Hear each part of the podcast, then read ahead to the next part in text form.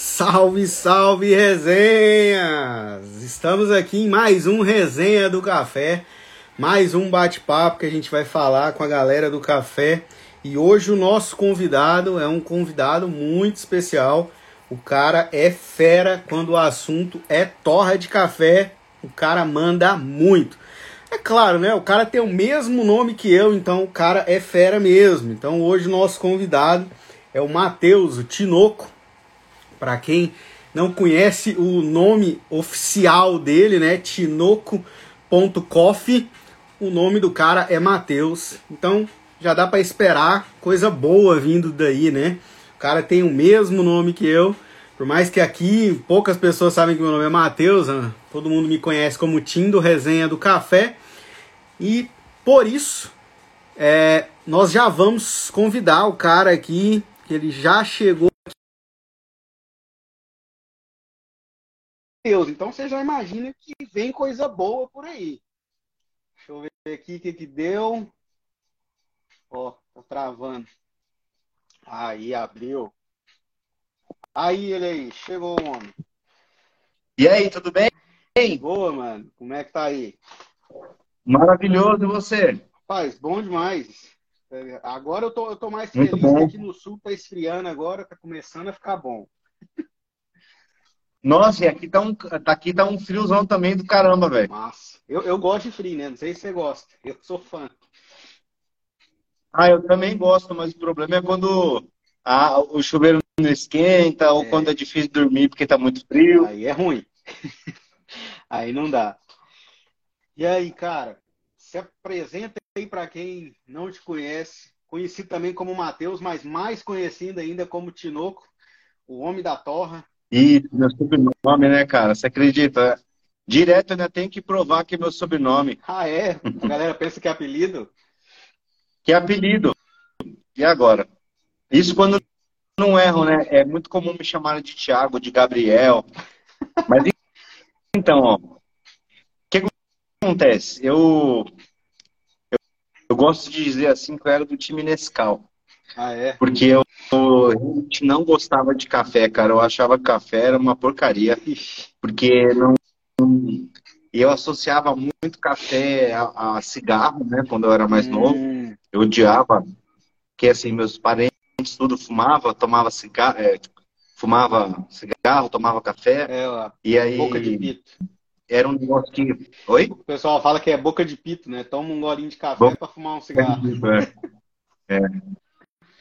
E aí, eu, eu, assim, às vezes que eu provei, eu achava um negócio muito ruim, amargo, que só ficava bom colocando açúcar e que era, ficava menos pior com leite e tal. Mas assim, o máximo que eu tomava e tal era um café com leite adoçado. Uhum. Mas eu sempre fui do time Nescau, do time Todd, né? E até que por um determinado momento, eu, assim, na verdade, na minha infância inteira, eu sempre gostei de países de falante de língua inglesa, de, de- que eram falantes de língua inglesa, Hum. e sempre sonhei em sair do Brasil. Uhum. E aí, em um determinado momento, eu decidi que ia sair, comecei a pesquisar sobre intercâmbio, Uhum. achei uma empresa para fazer intercâmbio e comecei a pagar para fazer esse intercâmbio. Pra onde? É, para a Austrália. Ah, é. Legal. Aí até então eu trabalhava com TI, porque desde os 13 anos eu trabalhava com um computador, né, numa empresa de informática do meu pai. Uhum. E aí eu assim, eu decidi que ia para a Austrália e comecei a buscar informações. Se você for lá no Google e pesquisar assim, ó, cultura do Brasil, aí vai aparecer o que para o gringo? O que que você acha? Ah, carnaval. É... Cara, Churrasco, futebol, é, samba, futebol. É, é isso. Aí, aí o que que eu fiz? Procurei cultura do australiano. Café. E aí sempre aparece lá nos top 3, top 5, café. Uhum. Aí eu fiquei, caralho, o que que, que que esses australianos estão tomando café assim, lá longe, Uhum. na praia, sabe? Qual que é o... E aí eu fui ver que, na verdade, eles, como eles são um país muito novo, recebe gente tudo quanto é lado e tal, eles acabam tendo uma, vamos dizer assim, uma multiplicidade de, de culturas e tal, e todos tomam café. Sim, sim. E eles hoje, se você for ver no mundo assim, são é, talvez os que, que têm maior número de prêmios ou que estão mais no, no top, assim, na, vamos dizer assim, o primeiro mundo do café, sim. né? E pesquisando, eu fiquei curioso, porque para mim café era um negócio ruim pra caramba, e aí eu vi que, na verdade, o pessoal lá fazia campeonato de café e tudo. Eu falei, cara, como que é isso? Aí eu fui pesquisar. Uhum. Aí eu acabei achando aí sobre café, achei sobre o Brasil, né? Descobri que a gente, na verdade, é o maior produtor, uhum. era o maior. É, é o segundo maior consumidor e já chegou a ser o maior consumidor, acho que em 2021, 2022. E e, na verdade, eu, eu descobri, assim, eu já sabia de maneira rasa, né? E também não cheguei a querer me interessar e me aprofundar. Mas eu fui descobrir que eu também tenho ligações familiares muito fortes com café, né? uhum. né?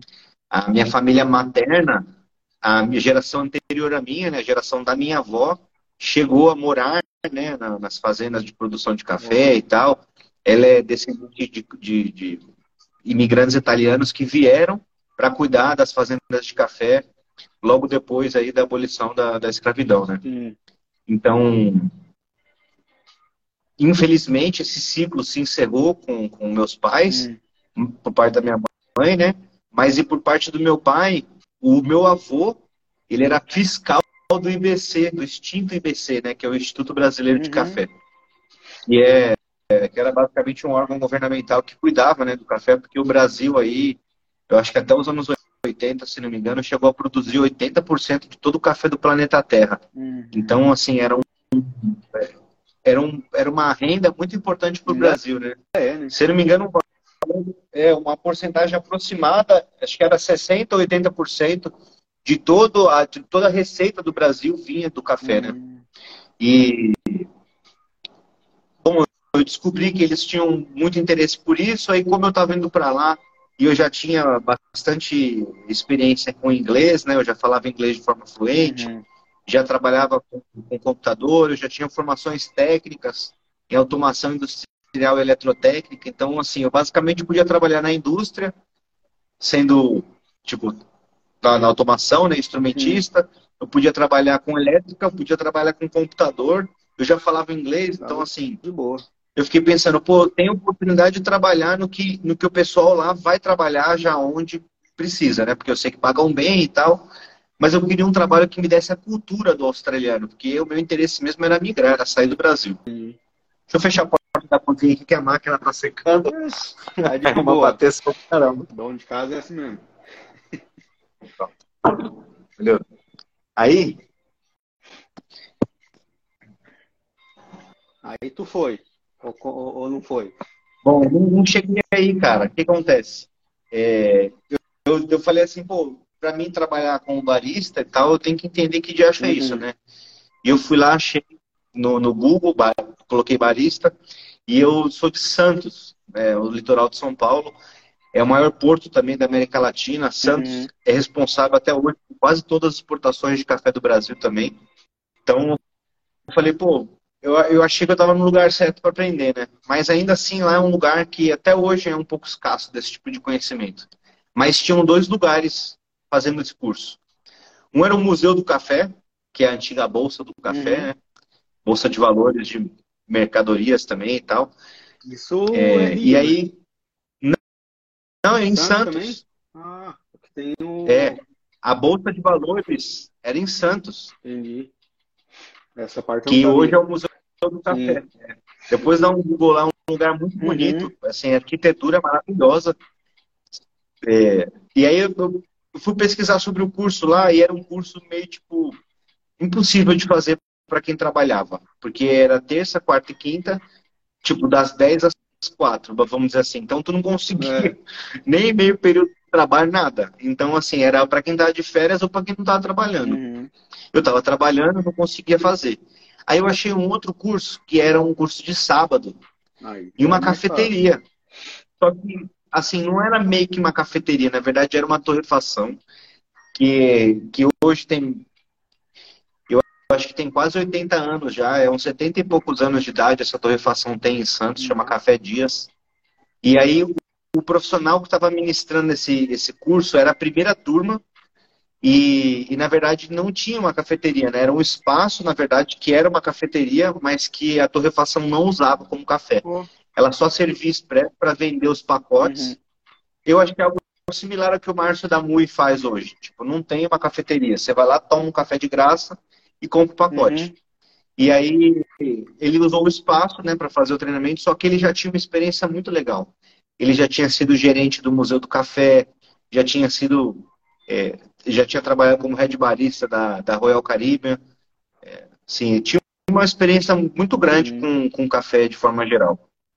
Então, para mim, foi uma experiência muito legal também, porque ali eu, na verdade, eu, eu parei de resolver o problema dos outros, né? Que TI uhum. resolve o problema dos outros. Então, é um negócio estranho, porque você resolve o problema da pessoa e o cara chega puto com você.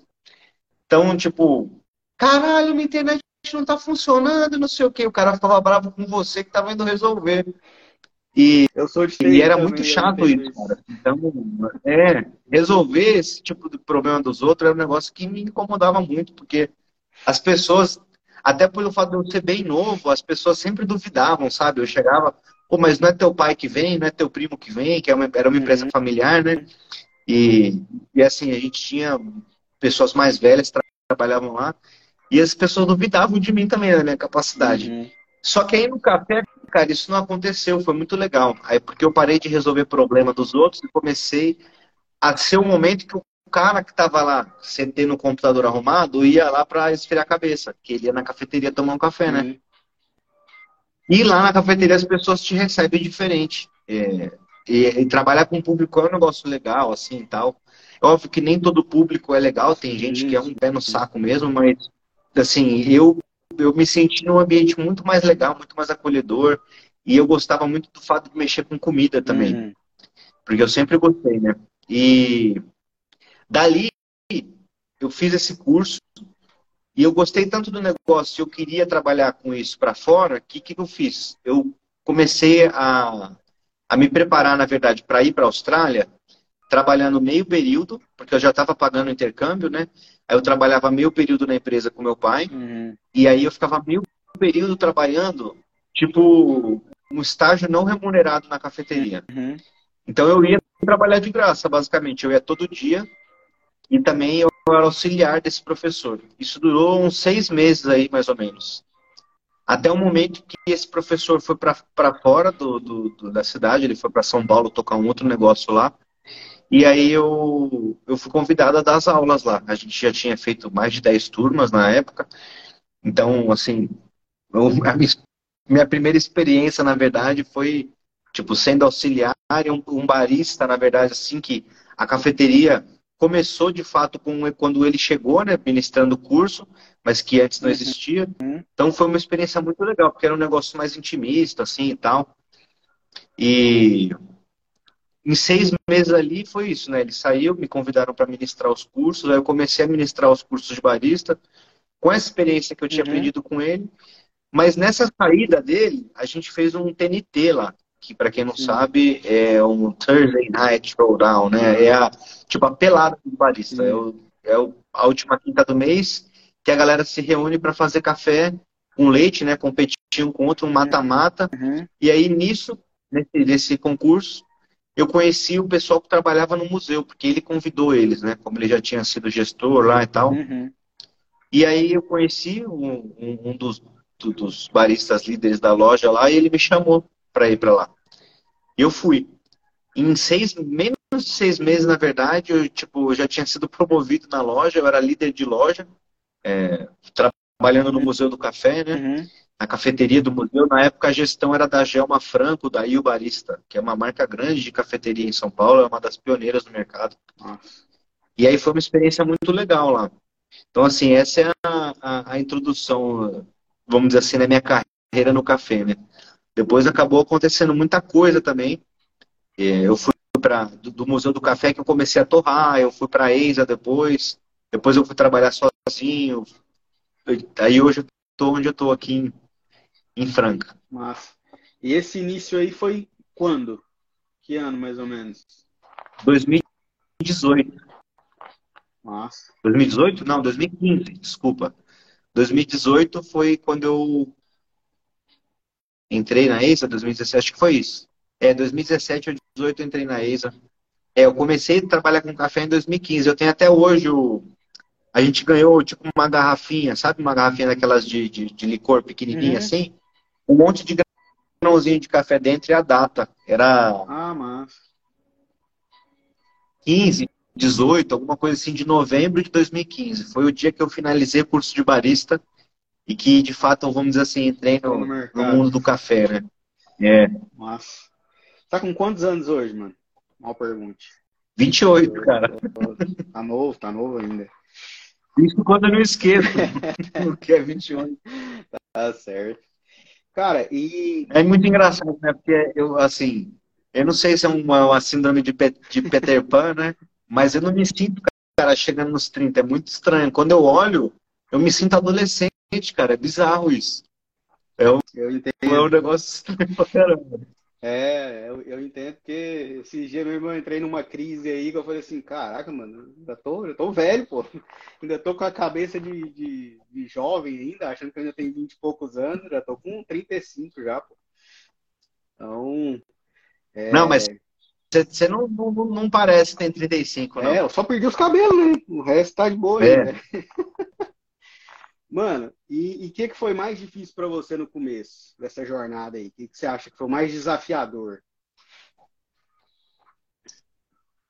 Cara, o que eu acho que é o grande problema até hoje no café é que, na verdade, não existe um conhecimento que é.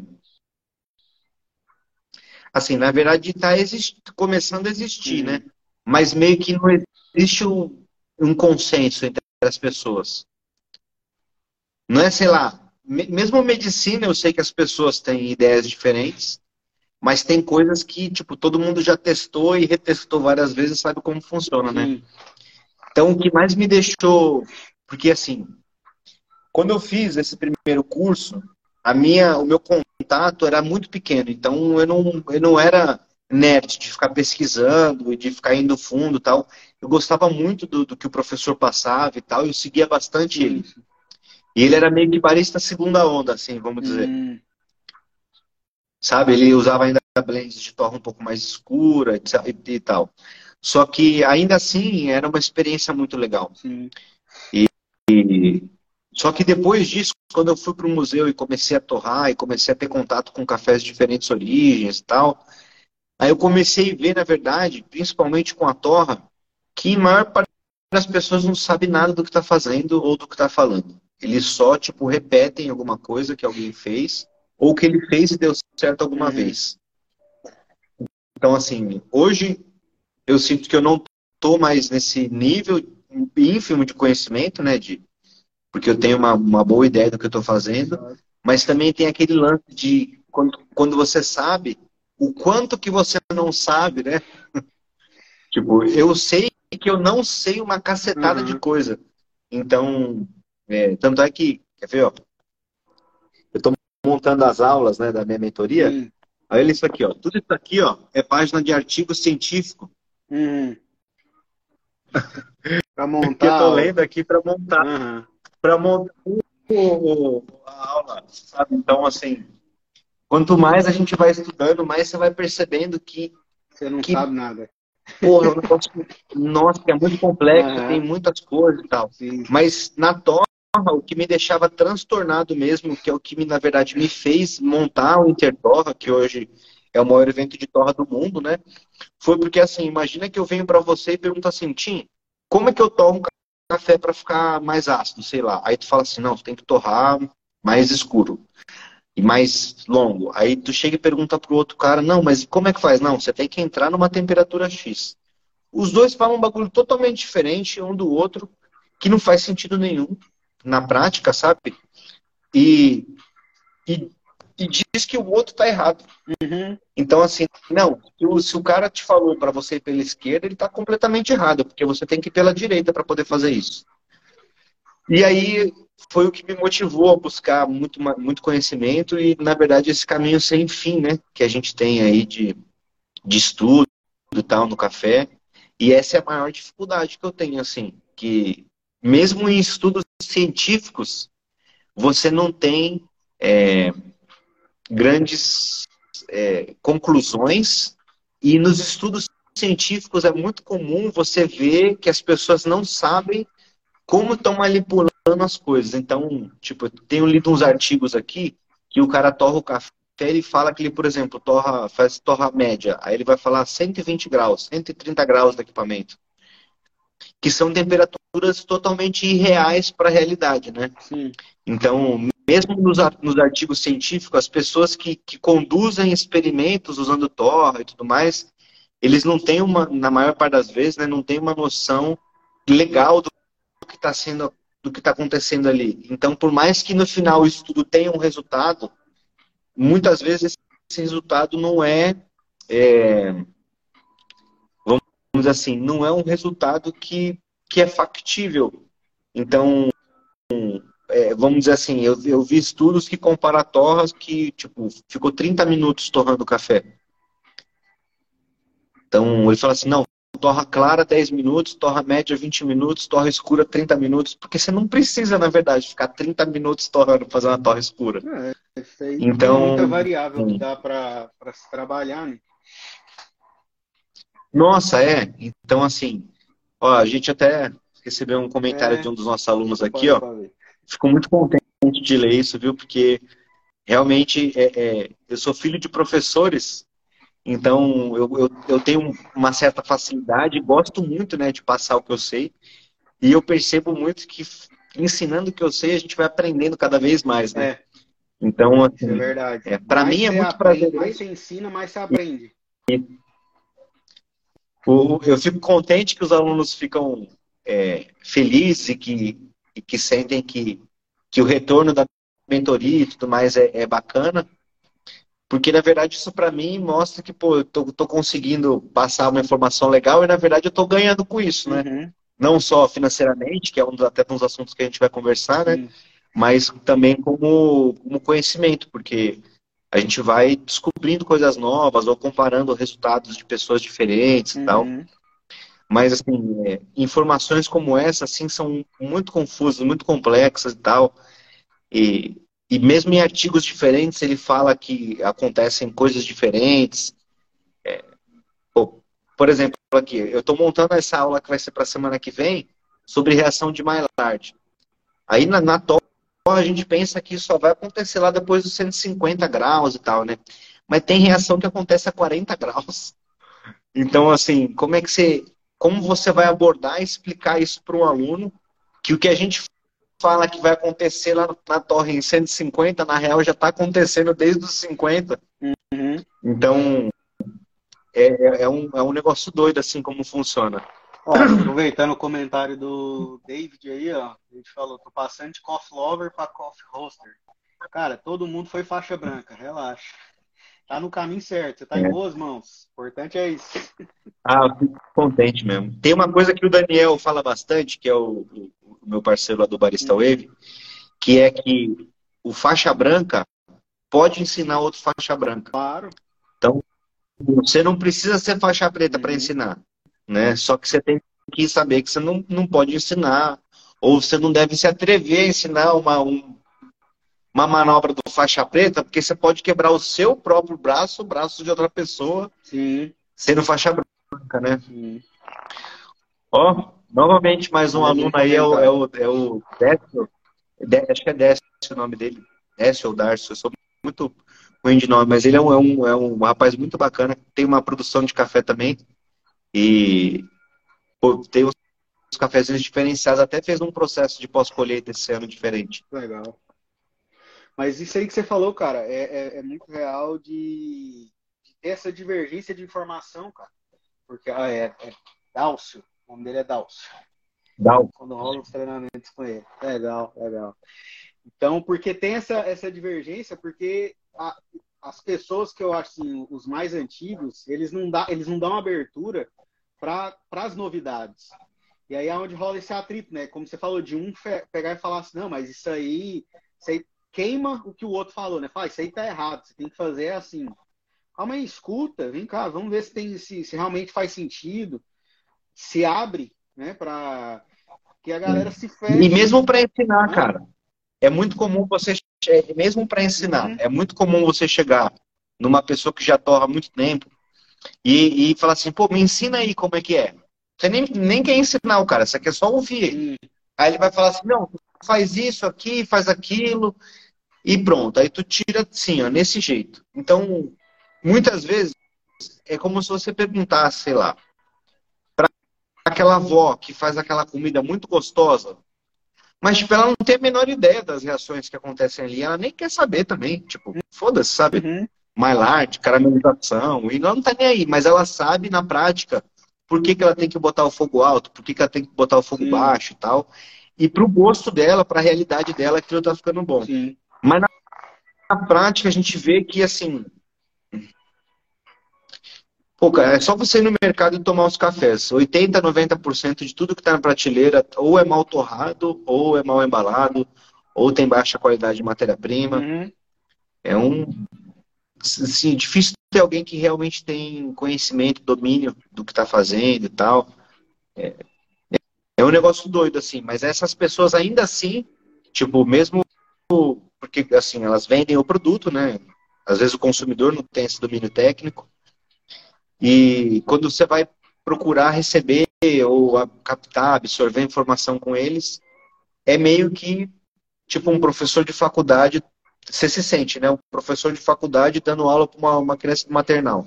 Uhum. Então o cara fala uma teoria melabolante lá, ou ele fala, não, ó, tem que abaixar o fogo aqui, tem que aumentar o fogo ali, mas na verdade eles só simplesmente replicam uma realidade, um, um, algo que acontece ali no ambiente deles, só para o café que eles torram, para o jeito que eles torram, para a embalagem que eles fazem. Então, é uma falta, na verdade, de conhecimento é, real do, do, do que é, acontece. É eu te falei que a galera se fecha e, ah, não, o que você está falando aí não faz sentido. Eu vou fazer do jeito que eu estou fazendo aqui a vida inteira, porque foi assim que eu fiz e deu certo.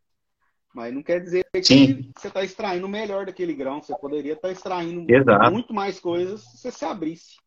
Né? É exatamente isso. Cara, tem torrefação que a gente chega para fazer consultoria uhum. e tal, que, por exemplo, não consegue torrar a primeira torre igual à última, não consegue controlar a torra, ou não, não consegue compreender como funciona o sistema. E às vezes parece que em vez de ele estar tá pilotando o, o, o equipamento, parece que ele monta num cavalo selvagem. E vai. E tipo, o cavalo vai morder o que quer e o cara só tá montando um negócio, a hora que der ele pula fora, uhum. sabe? Tipo, só... puta, agora eu tenho que sair, agora eu tenho que tirar o café. Ele abre a porta e já era. Ele não sabe como tá chegando ali. É, aí é complicado, né? Se não, tiver, se não tiver humildade para baixar a cabeça é. e aprender, vai continuar quebrando cabeça. É, e é um, é um, aprendizado diário, né? Assim, na verdade, igual eu te falei e, e comentou até com os artigos tudo aberto aqui. Se você não procurar informações, é, isso é, é, perceptível, né? Uhum. Você vai emburrecendo, cara. Então você uhum. vai ficando para trás, ou você vai ficando é, desatualizado, né? Ou, ou, o momento, o mercado mesmo começa a absorver novidades. Então hoje você vê aí, assim, como que técnicas têm disseminado, sabe? O pessoal num, num campeonato, vamos dizer assim, usa alguma coisa ou, ou, ou, adiciona alguma, alguma informação e rapidamente isso vai parar aí nas, nas mãos dos baristas, das cafeterias e tal.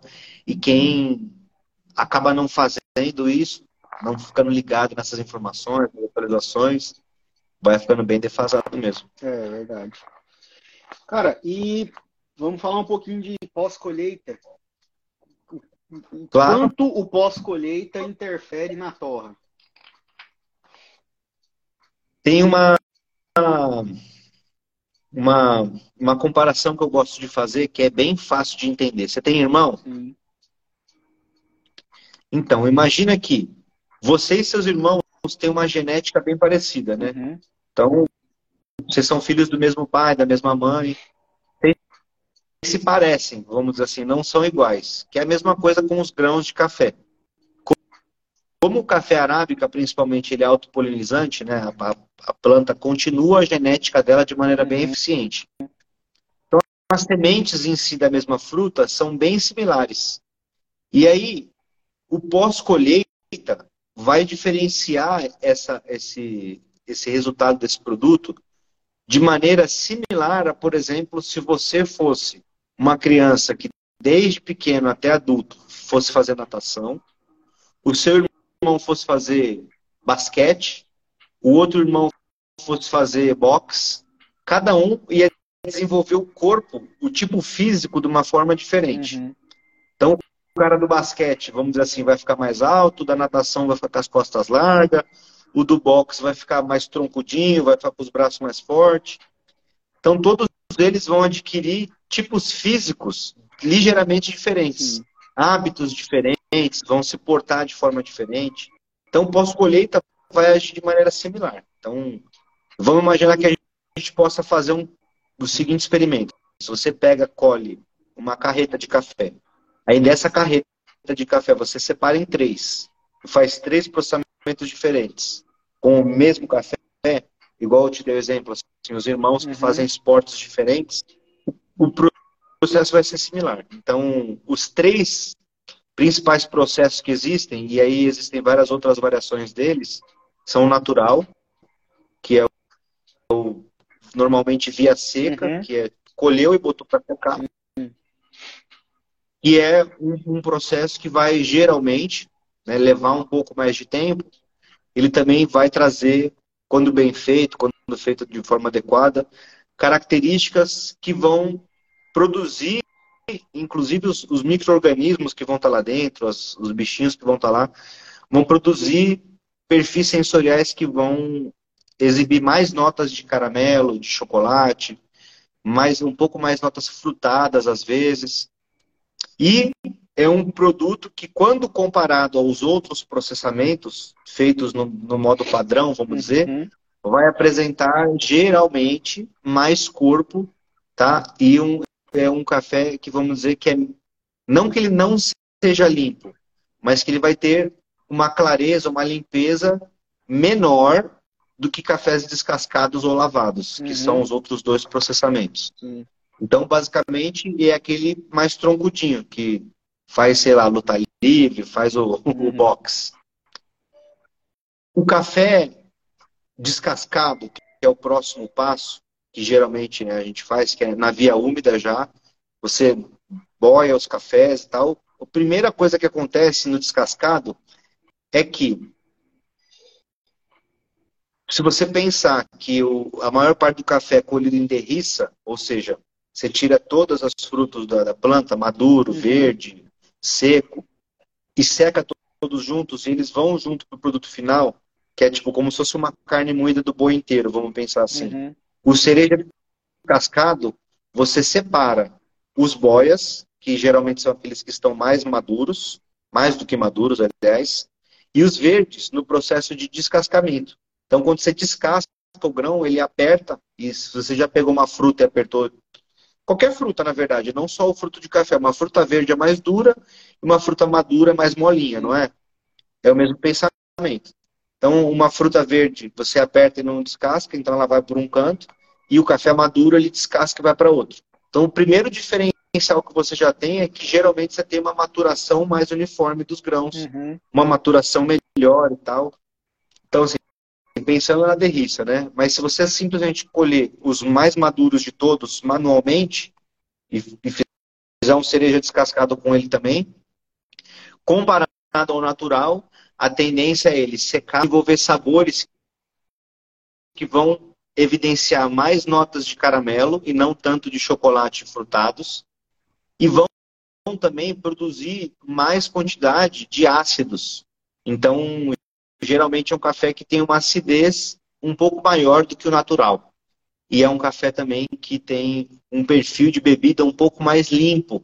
Então, é aquele café que parece que não tem tantos sabores lá dentro. Ele tem notas mais uhum. definidas, mas menos notas. Uhum. Então, vamos dizer assim, é, às vezes você prova no natural, ele tem chocolate, caramelo, castanha, frutas de caroço, não sei o que, blá, blá, blá, bibibi, blá, blá, blá. O CD, aí ele vai ter o chocolate ou o caramelo e cítrico, e frutado ou floral. Então, assim, tem uma, uma descrição um pouco mais direta, assim, é, uma, é mais nítido uhum. os sensoriais que ele Sim. tem, é limpeza maior. E o aspecto dele também é um pouco diferente. Ele é um café que vai ter uma cor um pouco mais azulada do que o natural. E depois de torrado, ele tem os meiozinhos dele um pouquinho mais amarelados. Uhum. E tem um outro processo que era muito feito aqui no Brasil antigamente, mas por questão do uso de água diminuiu bastante, mas em outros países da América Central, da África, fazem bastante, que é o lavado, que a gente também ouve muito chamado de fully washed, porque é depois de você descascar essa, essa fruta e tirar a uhum. semente, né, e sobra junto com pergaminho, eles botam lá de molho na água. E aí, essa, é, esse processo de, de ficar de molho, além de diluir também a mucilagem no molho, né, ele vai possibilitar uma fermentação anaeróbia. Então, os lactobacilos, os mesmos do Yakut lá e outros bichinhos uhum. mais, no ambiente anaeróbico, vão comer aquela mucilagem e produzir ácido lácteo. Então, esse café cereja descascado, depois do processo de lavado, né, o fully washed, ele vai ser mais azulado ainda do que o café cereja descascado. Quando a gente torra, ele fica com um meio bem douradão, bem lindão, parece o café da Etiópia. É bem comum a gente comparar com isso. Os uhum. cafés da Etiópia, geralmente, a maior parte são lavados. E tem o um meio bem dourado, assim, é bem bonito. Uhum. Esse café tem ainda mais limpeza do que um cereja descascado. Tem geralmente um corpo mais suave, né? Ele tem menos textura. Só que, como ele tem a produção de ácido lácteo, ele tem um perfil sensorial diferente. É um, é um café que, na minha opinião, é um dos que eu mais gosto, né? É um café que é legal de torrar, ele fica bonito e uhum. tal. É um perfil bem delicado e ele dá uma textura na boca cremosa também lácteo, né? Por causa dessa, desse composto ácido lácteo que é produzido nesse processo anaeróbico. Então, vamos, assim, se a gente compara esses três processos, levando em consideração que você colher só café maduro, só café bom, o natural, descascado lavado, é porque o natural vai tender a ter mais corpo, ter mais é, doçura, ter mais, uhum. vamos dizer assim, ter descritivos mais amplos. Uhum. E o, e o lavado é um café mais limpo, ele tem uma densidade normalmente um pouco diferente também, porque ele absorve água, uhum. então ele fica mais pesado. Tem um aspecto diferente, ele fica mais escurecido, né, mais azulado. E tende a ter uma bebida aí mais limpa, mais ácida, com um corpo mais delicado. Então, a Illy, por exemplo, que é uma marca bem grande aí de, do mercado, né, do mundo todo de café, normalmente tem preferência por descascados e lavados, justamente porque o perfil deles é mais, é, é mais, vamos dizer assim, não tem tanto frutado e tal quanto naturais normalmente tem. E também, no caso do processamento, a gente tem que pensar que ele não foi feito para isso, né, para os sabores.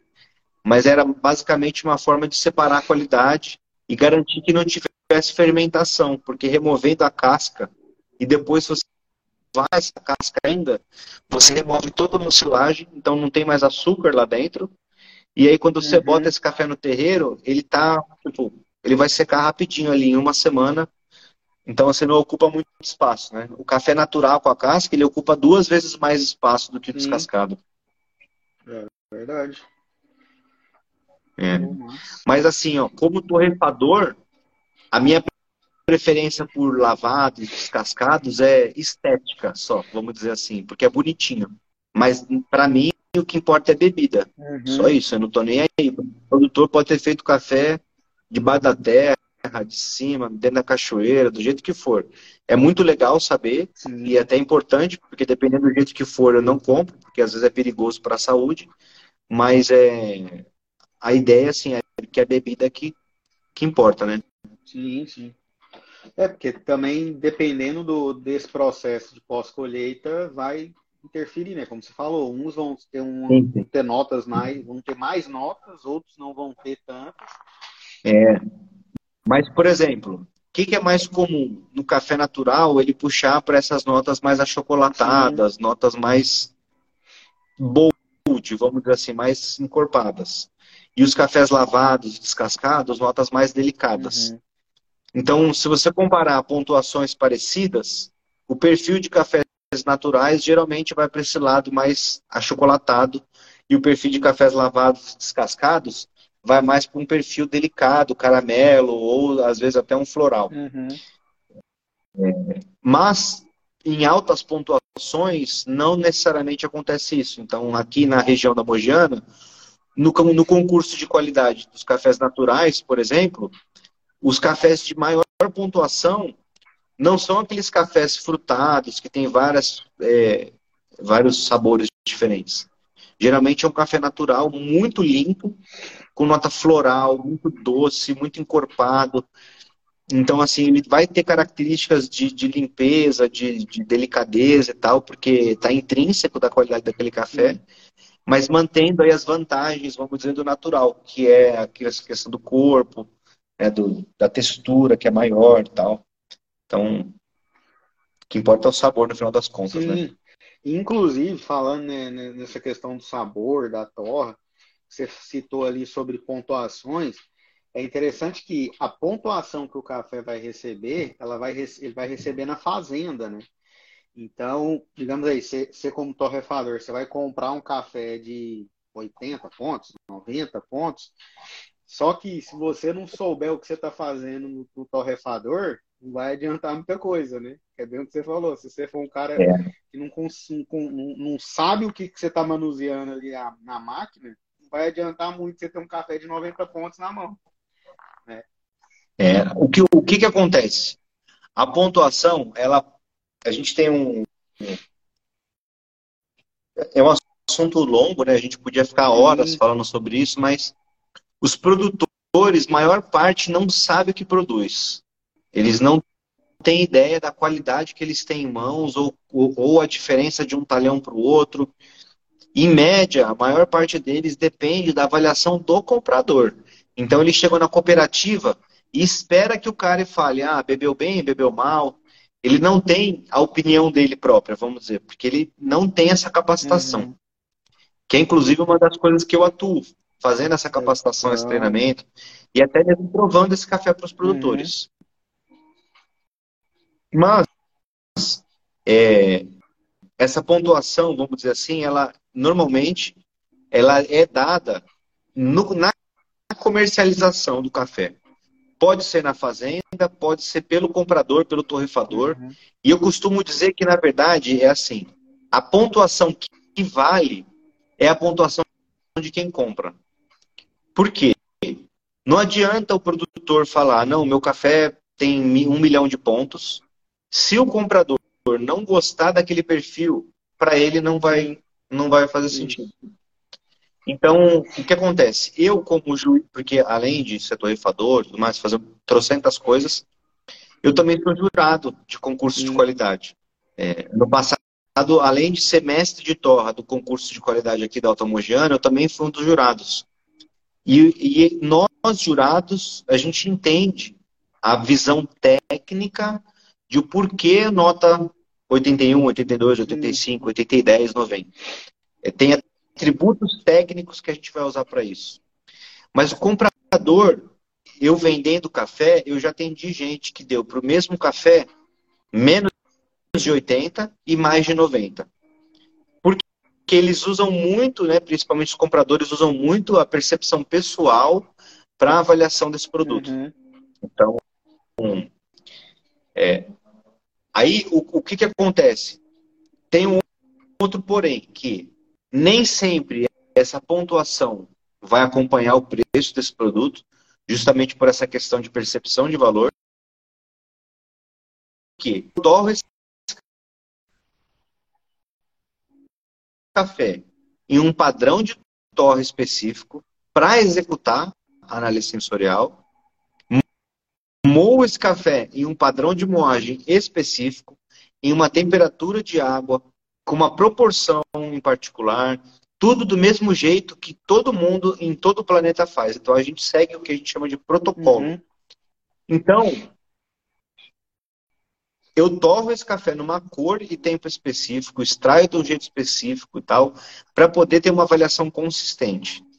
Quando você bota esse café, que eu avaliei desse jeito, torrado do jeito que você torrou, eu digo você, o, o comprador X, né? Às vezes torrado hum, de qualquer jeito, ou, ou bem mal torrado e tal. É, é, não faz nem sentido escrever a pontuação desse produto na embalagem. Porque, na verdade, essa pontuação e essa descrição sensorial, ela é referente ao potencial dessa matéria-prima. Então, se eu digo lá, o café tem 90 pontos e tem floral, chocolate, caramelo e bibibi, blá, blá, blá, 18 atributos lá. Sim. O comprador vai comprar esse café e ele vai pensar, poxa, onde que eu vou encaixar isso? Como que eu vou é, exaltar ou diminuir determinadas notas ou balancear o perfil sensorial desse café? Uhum. E aí, nisso, a gente vai construindo um perfil de torra, modulando esse, esses sabores, e muitas vezes esse produto final não vai ter, às vezes, principalmente quando você faz erros de torra, né? Você não vai ter os atributos que estão escritos lá. Então é comum você ver um cara comprou um café que está escrito 90 pontos, aí você vai tomar, ele já está mais queimadinho, ou foi torrado muito tempo, é, ou foi torrado de maneira inadequada, ficou meio cru, ou ficou meio cozido e perdeu as características sensoriais dele. Uhum. Ou que está escrito, né, aqueles milhões de atributos que tem lá na hora do concurso, porque realmente existem, porque a forma que a gente torra, que a gente prova, é justamente para descobrir esse potencial. Sim, sim. Mas às vezes tem notas lá que vão embora mais rápido, que se não forem torradas do jeito certo vão se perder. E aí vamos dizer assim, que às vezes você um camping pegou uma nota de manga, uma nota de maracujá, aí o torrefador torrou o café de maneira inadequada ou embalou o café mal. Aí você vai provar o café, tem algo que vai te lembrar um frutado, por exemplo, algo assim, mas não tem uma nota nítida, não tem um perfil nítido. Uhum. Então, na minha opinião, é um grande erro dos torrefadores colocarem a descrição sensorial que foi comprada na embalagem Sim. e principalmente a pontuação. O que, que eu faço? Eu geralmente compro esse café, torro ele para o meu objetivo final, uhum. é, aplicando uma torra adequada, né, tecnicamente adequada, e aí isso. E aí eu sigo depois o, e avalio esse café de várias formas, né? no, no cup, no coab, no expresso, se for o meu objetivo, e anoto as três principais notas que ele vai ter entre os meus clientes e entre os mim também e outros provadores, para aí sim vender isso. Então, é, vamos dizer assim, quando eu fui vender o meu último café, que foi o Tubaína, não foi por acaso que eu coloquei Tubaína lá, porque muita gente que me provou, que provou ele falou, pô, Caramba, lembra muito Guaraná, cara, esse café. Aí o outro lembrava xarope de não sei o quê. E o outro me lembrava. Aí eu escrevi. Uhum. E tava lá, no meu caso, né? Era Guaraná Tubaína, abacaxi e licoroso. Era essas as definições do meu café. Então, era um café que ele podia ter 20 atributos diferentes por pessoas diferentes. Sim.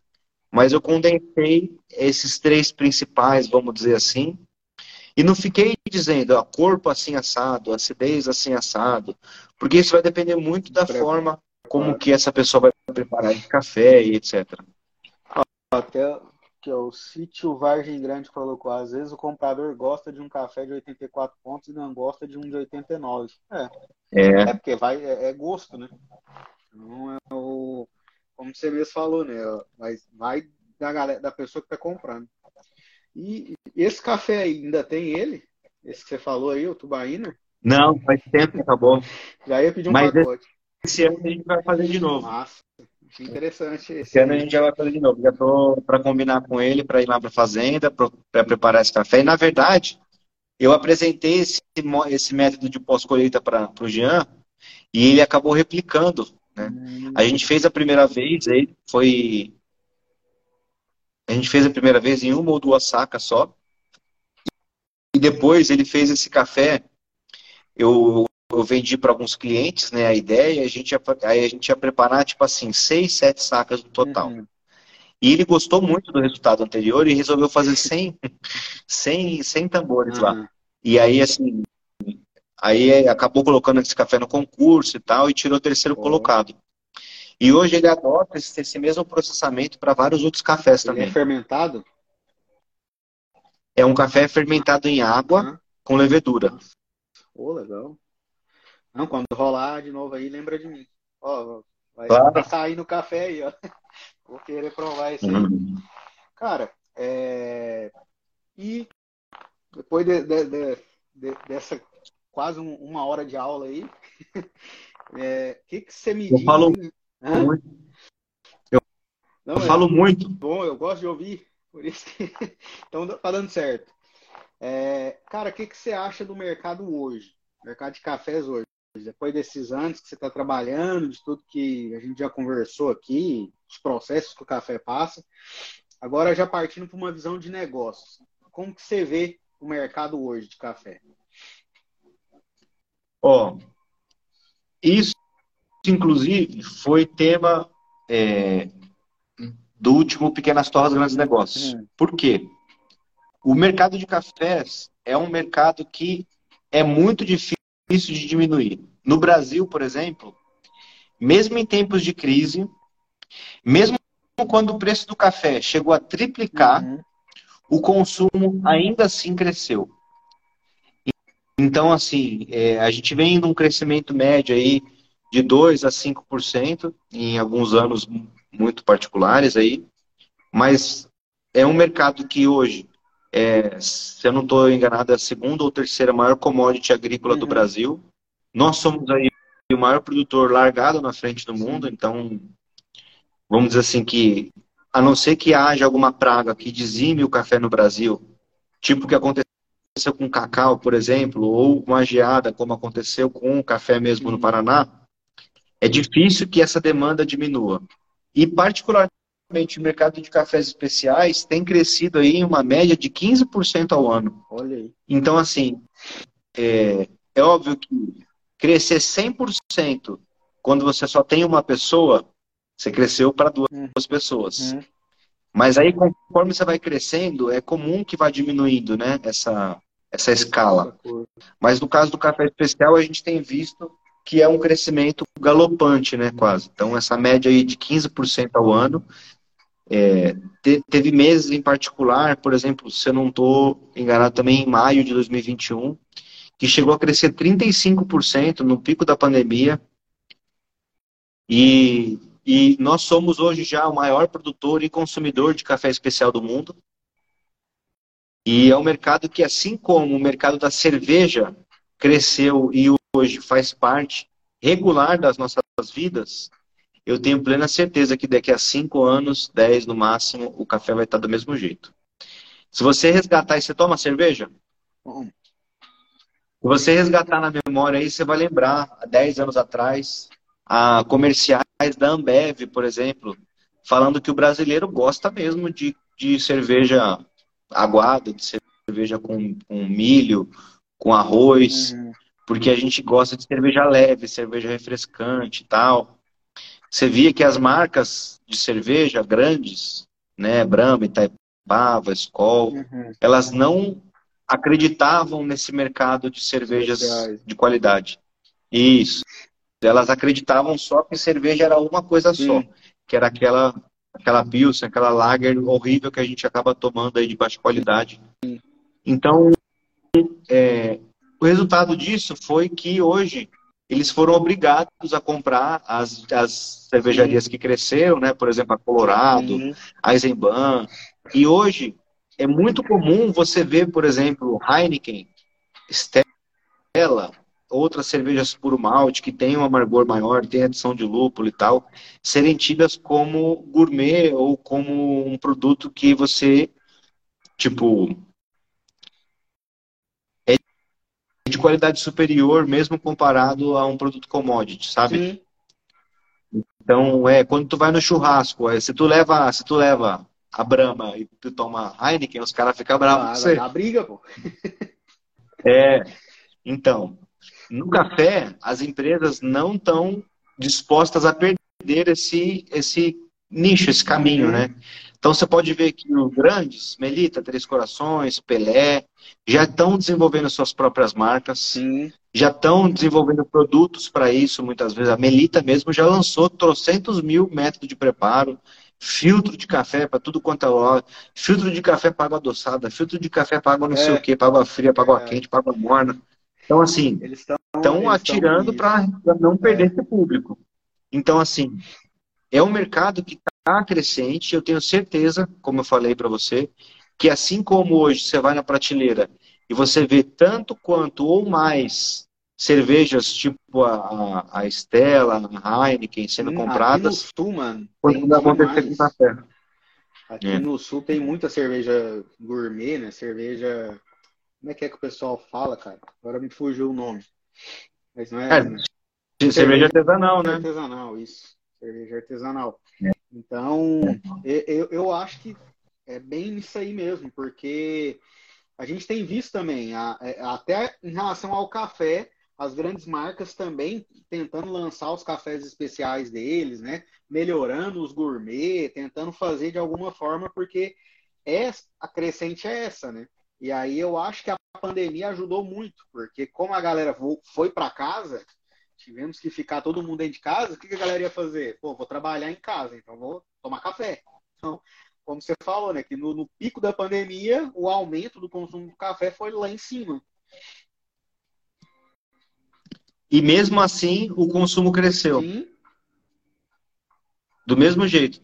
Isso eu acho incrível, cara. Porque, assim, o, o café é um produto que está presente literalmente na nossa cesta básica. Sim. Então, assim, existe aquele café que vai ter um custo muito barato e vai ser realmente de baixíssima qualidade. E existe aquele café que vai ter um custo alto. Sim e vai ter um público para ela. Isso. Então, assim, na minha visão, é um mercado que só tende a crescer e ele vai se tornar, assim, até, é, é, a, a, como, como eu te disse aí, daqui no máximo 5, 10 anos, presente no dia a dia. E o que eu, o que eu vejo, assim, é, isso já acontece, tá? Por exemplo, essas grandes indústrias, que produzem esses cafés uhum. tradicionais, uhum. extra forte, forte, eles usam blends, que é o que usam principalmente o que a gente chama de escolha, que é o que sobra depois de você limpar o café. Uhum. Ou seja, você tira as peneiras, né, os grãos inteiros nos tamanhos diferentes, menor, maior, moca, e tira os defeitos, limpa. O que sobra é a escolha, né, o resto. E as indústrias usam esse produto. Sim. É muito comum em determinadas épocas do ano que aconteça uma escassez nesse tipo de produto de baixa qualidade e o custo dele ficar tão tanto quanto o custo de um café bom. Então, a tendência, na minha visão, é conforme nosso trato agrícola vai melhorando, a gente vai melhorando técnicas de colheita, de pós-colheita, a qualidade do produto vai ficando melhor, vai tendo menos resíduo e automaticamente vai sobrar cada vez menos desse produto de baixa qualidade. Uhum. Vai chegar um ponto onde sempre esse produto vai ter um preço muito similar ao café de alta qualidade. Até um ponto onde não vai mais valer a pena você comercializar café ruim. Então, na minha visão, o que, que vai acontecer daqui a mais do que esses 5, 10, talvez 20, 30 anos para frente é que os cafés comuns, os cafés mais baratos, vamos dizer, vão ser os cafés gourmet, quase. Porque você vai assim, o, o nível de defeito vai ser muito pequeno. Padrão é. de qualidade sobe. Então, assim, se você pode um café maduro só, de fato, sim, maduro mesmo, você vai ter menos de 10% de defeito. Uhum. Então, é tudo uma questão de que daqui a um tempo não vai existir mais, eu acho, oferta para essa demanda. É, se a gente for analisar a longo prazo, porque qual que é a questão? Nós, né, nossa geração, para não falar que eu estou muito velho, a nossa geração, a gente cresceu com café de baixa qualidade.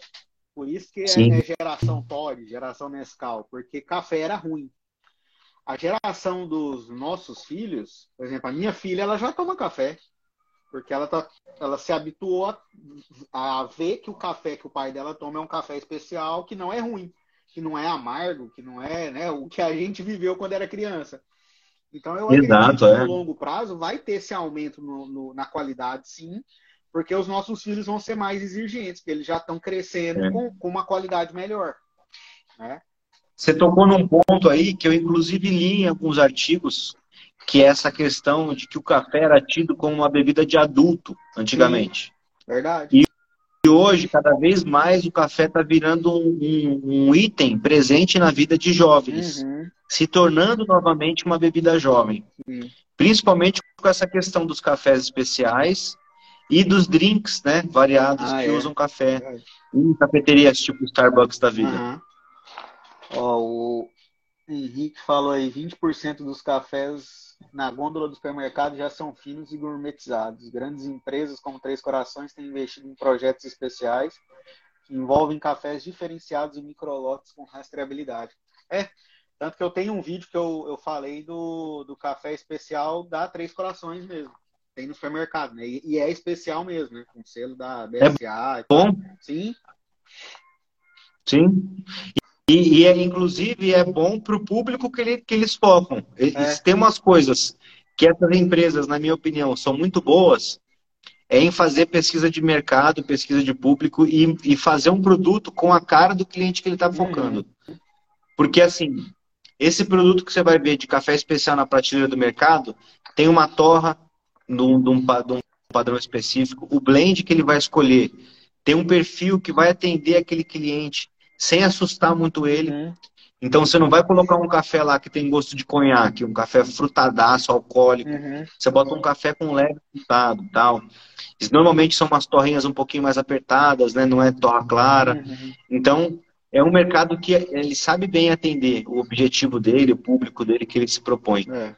Eu acho que a gente tem muito a aprender com essas indústrias, né? Claro. É uma história grande aí no mercado longa. Sim, não é à toa, é, né? Exatamente. Não é à toa. Se né? manter no mercado como elas estão se mantendo, então tem que aprender com elas. Exato.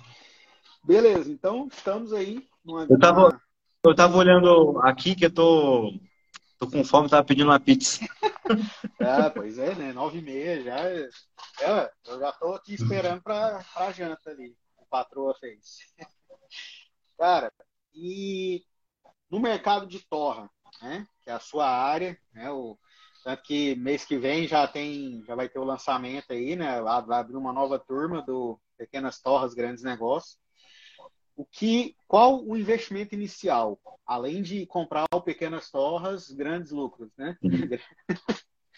É o, o PTGN, né? Como a gente chama, o Pequenas Torras Grandes Negócios.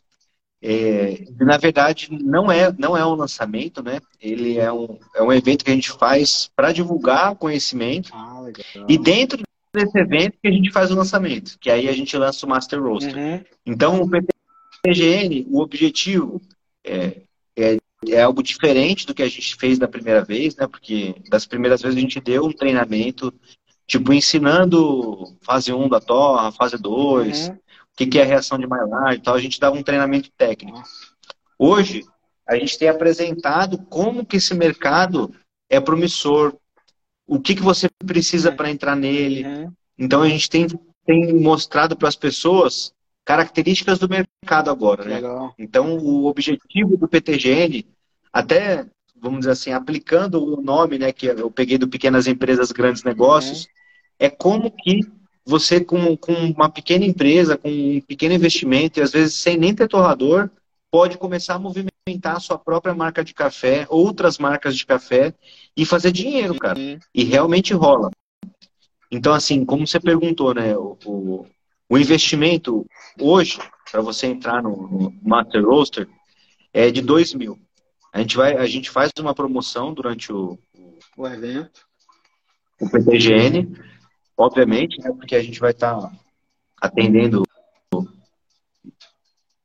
convidando pessoas para participar, né? Sim. É uma oferta também, mas é, fora isso, o que você vai ter de custo, basicamente, para tá, ter uma a sua torrefação é. Vamos pensar assim: hoje é possível você ligar para mim ou ligar para muitos produtores e comprar café verde por quilo. Sim. Dependendo de onde você estiver, você compra na feira café. Uhum. cru. Na feira, você vai na barraquinha lá do tio do tempero e tem o, o diacho do café, do, do, do, café cru para vender lá. Uhum. Quando não, você liga no produtor, manda um zap para ele, um WhatsApp lá e fala assim, ô fulano, eu queria X quilos de café e tal, ele te manda. Então, às vezes, com 100 reais, você compra 3, 4 quilos de café. Você recebe esse café, você manda ele torrar em alguma empresa, por exemplo, a minha lá, que vou cobrar 10 reais o quilo. Então, vamos imaginar que você tem um café aí que custou 30 reais o quilo, que é um preço de um café de boa qualidade idade já. Sim. Pagou 10 reais para torrar. Aí você vai comprar a embalagem, que vai te custar uns 3 reais cada embalagem no máximo. Uhum. Óbvio que vai depender da qualidade dessa embalagem e tal. Uhum. Mas vamos dizer aí que de 3, média de 3 reais. E um adesivo para essa embalagem, que vai te custar um real. Que você pode fazer no Canva. Você, uhum. você abrir o YouTube aí, você faz um tutorial aí rapidinho. E hoje, com, com computador, com internet você pesquisa e aprende como fazer, como montar um design e tal. Então, assim, na verdade, com 50 reais, né? Tipo, o preço do café aí, mais o serviço da torre, a embalagem, o adesivo, você já tem um produto para vender. Que você pode vender aí pelo dobro do preço que você produziu ele. Então, às vezes, você vendeu, comprou por 50, você vende por 100. O quilo do café hoje facilmente passa dos 100 reais do café Sim. especial. Você vê marcas vendendo um quilo de café especial que não tem uma bebida extraordinária, um café de boa qualidade, mas um café, vamos dizer assim, mais clássico, né? Caramelo, chocolate, uhum. 140, 160 reais. Uhum. É bem comum de acontecer. Uhum. Então, é, um investimento realmente muito pequeno. E se você quiser investir em uma torrefação, cara, hoje você já tem equipamentos que são muito acessíveis. Até 5, 10 anos atrás, as empresas de torra nem se interessavam muito em fazer torradores pequenos. Sim, a ideia deles era só máquinas grandes. Indústria. É. E isso, hoje, a principal dessas produções são normalmente torradores pequenos e quando fazem os grandes, são para atender esses pequenos que estão crescendo. Que, que vão ser torradores hoje que até tem, inclusive, é, domésticos. Sim. Então, eu mesmo estou testando um equipamento que chama Caleido, que é, é um torrador elétrico, que inclusive quem tiver interesse pode me chamar aí, ou falar com a Daphne em meu nome, né, dizer que foi indicação minha. É um equipamento que você liga na tomada e ele gasta literalmente tanto quanto um secador de cabelo, tipo 600 watts, sabe? Uhum. E você torra o café ali de maneira profissional, porque ele tem controle de curva, controle do torrador, tem repetição automática pelo software. Então, o equipamento de um quilo, hoje, eu não vou me lembrar de cabeça agora, mas vamos dizer assim que eh, vai estar por volta dos 26 mil reais, eu acho. 25 mil, acho que é isso. De um quilo. Uhum. Então, assim, às vezes com FGTS você compra o torrador, umas saquinhas de café, e já começa a mandar brasa, sabe? E tem equipamentos mais baratos também, que você pode comprar, que vão ser um pouquinho mais arcaicos e tal, vão te dar um pouco mais de mão de obra, mas que também vão te atender. Que é usar gás. Então, é, não, mas é, não só gás. Tem empresas, vamos dizer assim, de fundo de quintal. Tem empresas de, de, de, de torrefadores que são caseiras ou menores, que às vezes por 10, 15 mil reais você compra um torrador de 5 quilos, de 10 quilos, porque o cara produz um torrador por mês, um torrador por semana, alguma uhum. coisa assim. Então, é, de fato, o investimento para você começar um negócio de torra hoje é muito acessível, muito.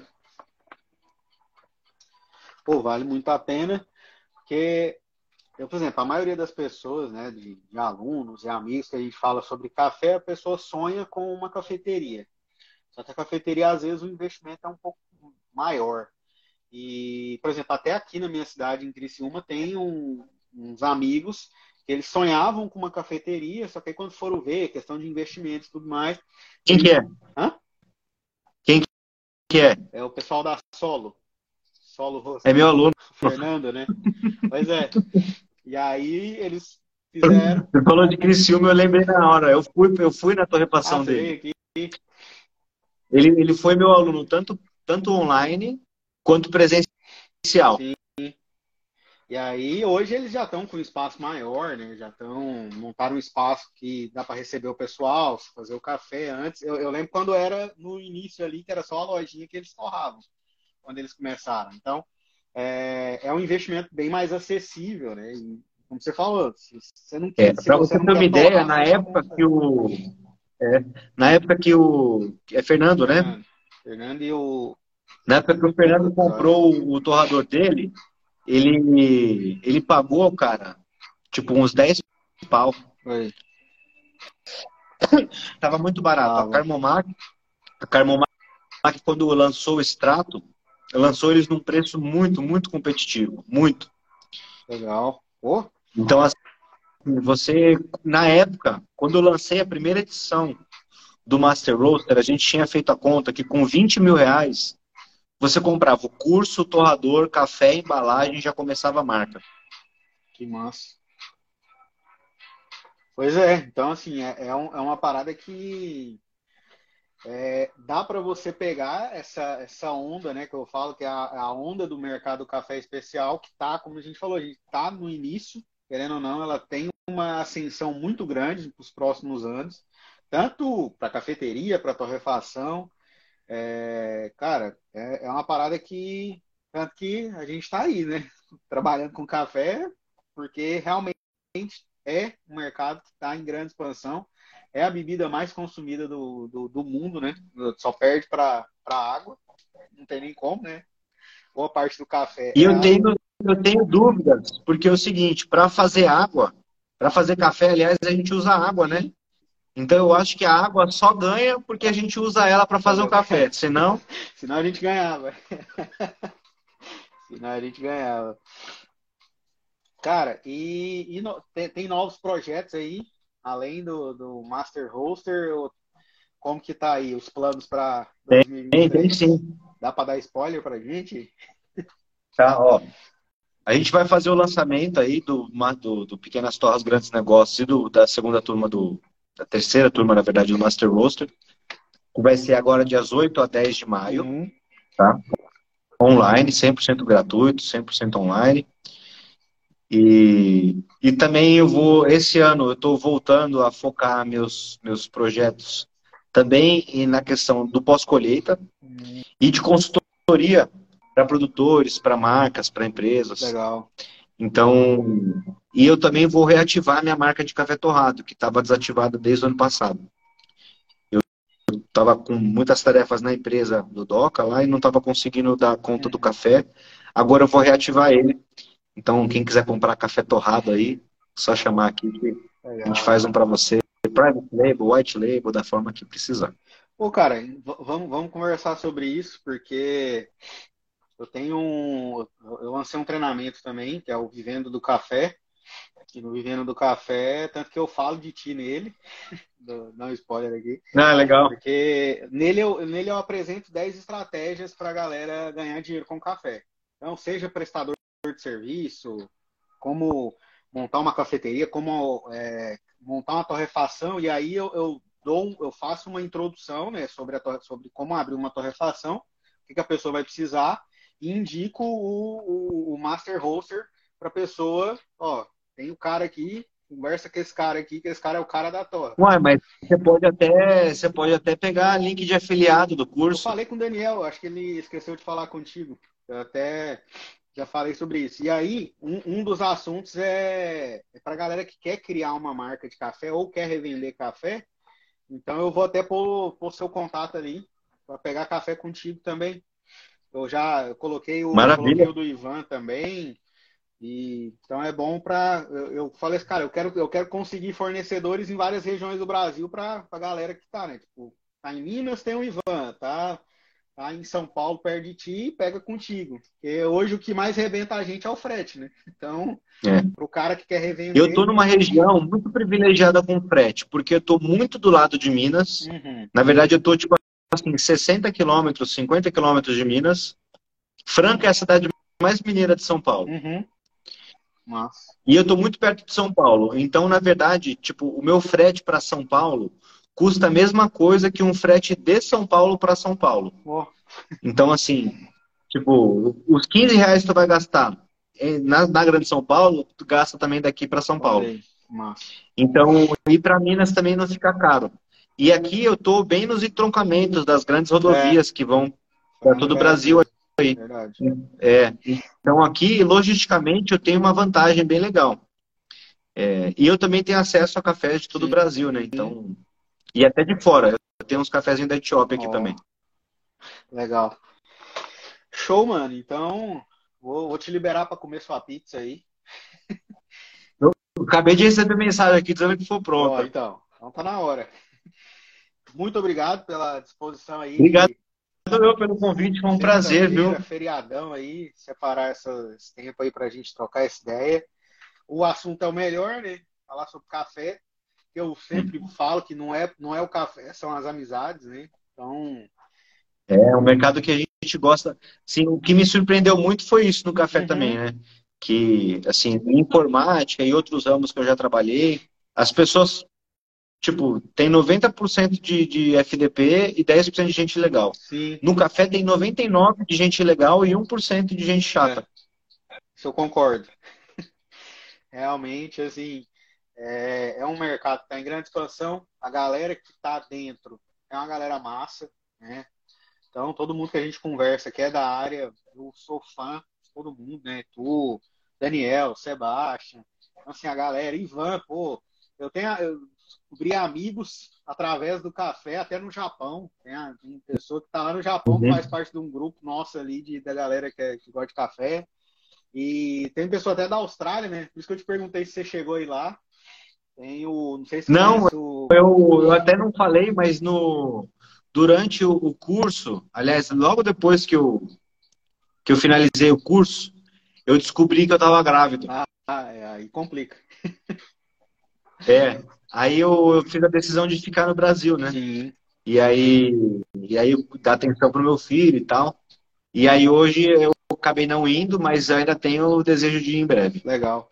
Ah, aproveitar o pessoal que está aqui com a gente, eu fiz um, um, uma brincadeira nos meus stories. Meus stories não, no meu, no meu inbox.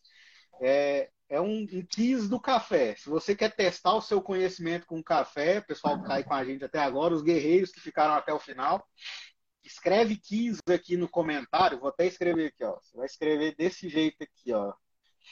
Que aí eu vou mandar esse quiz para você e você vai testar o seu conhecimento com o café. É umas perguntinhas ali, você vai ali, escolhe a resposta que você acha certa. Seis perguntinhas só, só para testar o conhecimento com o café.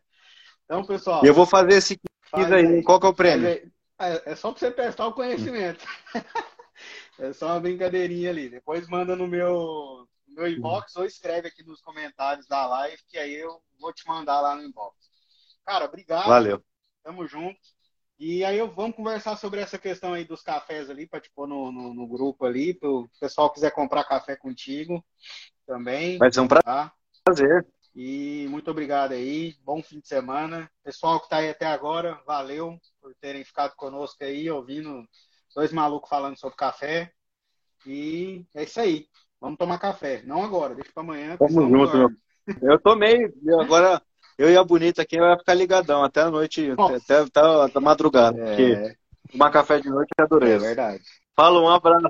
Falou, querido. mano. Valeu. Boa noite, pessoal. Bom fim de semana.